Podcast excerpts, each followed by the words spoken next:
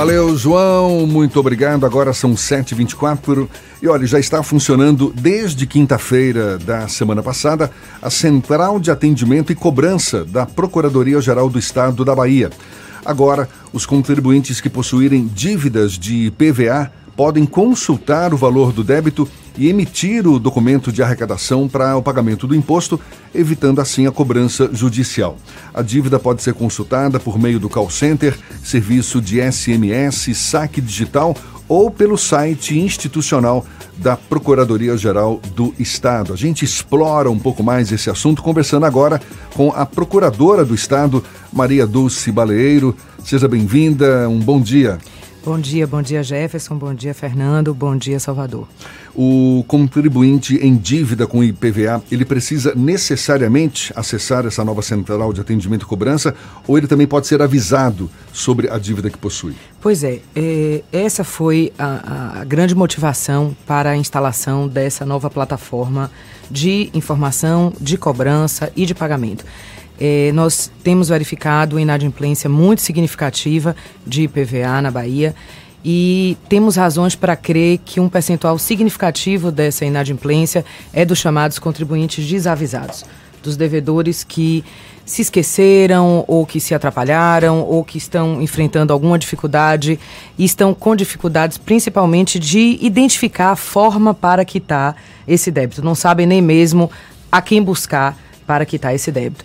Então, a plataforma, através do site pge.ba.gov.br, através do saque digital, vai permitir esse cidadão a primeiro pesquisar, saber se existe algum débito vinculado àquele veículo de IPVA ou ao seu CPF. A, as pesquisas podem ser dessas duas, duas formas, ou CPF, CNPJ, evidente, ou o próprio renavando o veículo, se a busca for para aquele veículo.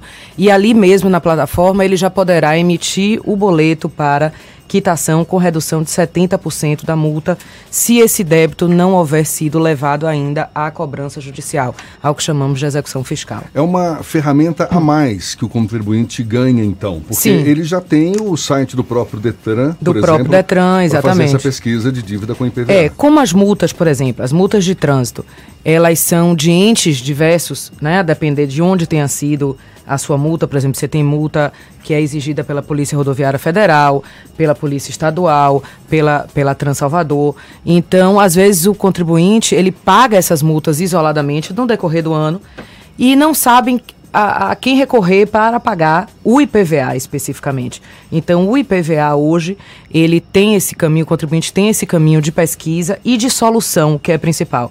Ele não só vai saber se deve, quanto deve, mas ele vai poder fazer imediatamente, sem sair da sua casa, através da plataforma, tanto no site pgba.gov.br, como do saque digital, a emissão do documento e pagar com essa redução de 70% da multa. Então, imaginamos que esse percentual é elevado de inadimplência, que hoje ultrapassa os 18% do, do, da nossa frota, chamada frota tributável. Para vocês terem uma ideia, o Estado da Bahia tem registrados hoje mais de 2 milhões de veículos tributáveis. Significa dizer que são mais de 2 milhões de veículos, dos quais se espera o pagamento anual do IPVA, excluindo já aí todos os veículos que são isentos, que são aqueles veículos táxi, é, veículos do governo, é, veículos antigos com mais de 15 anos. Excluindo-se todos esses, nós temos uma frota de mais de 2 milhões de veículos e já nesse ano de 2019, já fim do calendário para pagamento espontâneo, né? Os senhores lembram que o calendário é em razão da placa, então setembro foi o último mês para pagamento espontâneo já a partir de outubro nós temos todos esses devedores levantados, identificados, notificados e já inscritos em dívida ativa. Ou seja, mais de 350 mil veículos já estão notificados como devedores do IPVA esse ano. Procuradora Maria Dulce Baleiro, o que, que a Procuradoria-Geral do Estado tem a ver com a cobrança do IPVA? Por que essa iniciativa? Pois é, interessante. A Procuradoria-Geral do Estado é o órgão de representação jurídica do Estado. Então, é, cabe a ela administrar, gerenciar a dívida ativa e propor medidas de cobrança alternativa Nós, por exemplo, fazemos o, o protesto, nós fazemos a negativação no Serasa. Então, todos esses 350 mil devedores de IPVA estão com seus CPF e CNPJs hoje negativados no Estado por conta dessa dívida e a grande maioria deles desconhece esse fato. Só vai descobrir quando vai fazer um cadastro numa loja ou, ou pegar um crédito ou financiar um imóvel e é surpreendido com essa, com essa notícia. Então, a Procuradoria-Geral do Estado, ela cabe a ela, constitucionalmente, a, a tarefa de gerenciar a dívida ativa, representando o Estado eh, judicialmente e levando essa cobrança ao Poder Judiciário, que é isso que não queremos. Imagine eh, eh, como o Judiciário receberia 350 mil execuções fiscais de cobrança de PVA.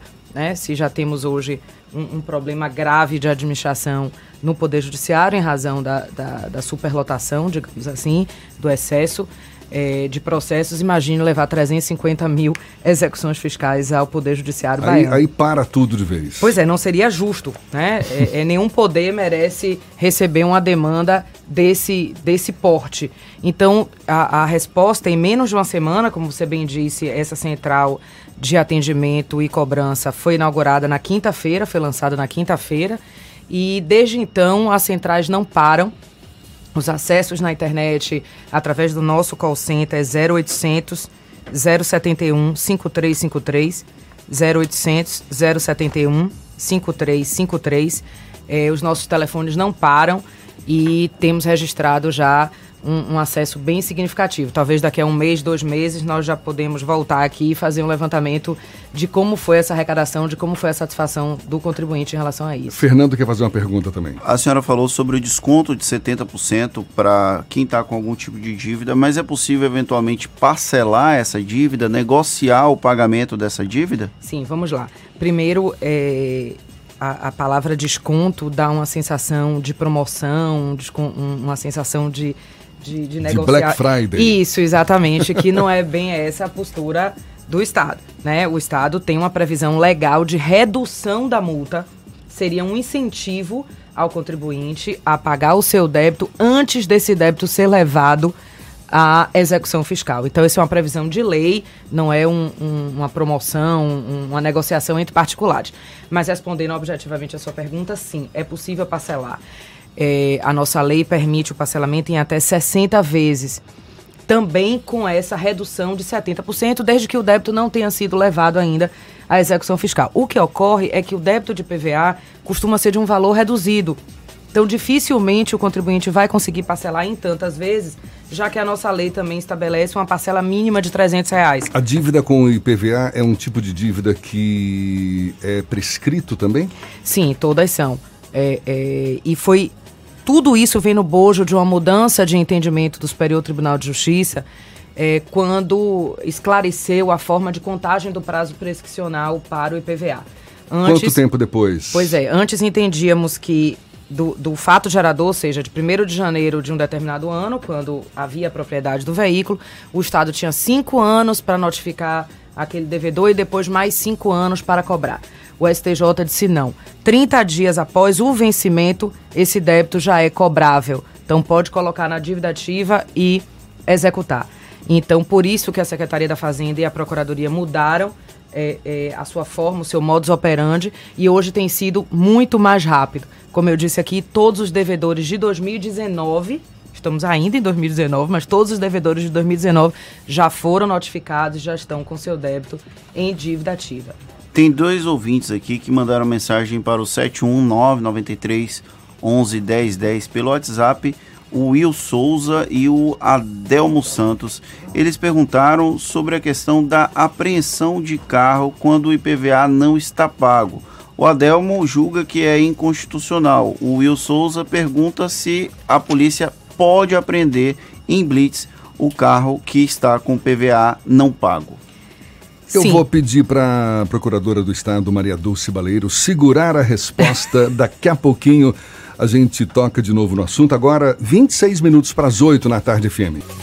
Valeu, Thaís. Obrigado. Agora são 7h41 e a gente retoma a conversa com a Procuradora do Estado, Maria Dulce Baleiro.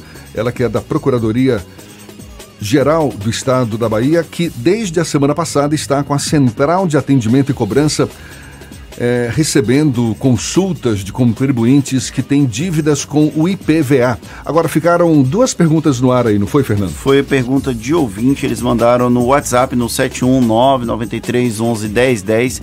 Eles perguntaram quando acontece a fiscalização de rua com o não pagamento de IPVA, o carro é apreendido, se isso é possível, é permitido.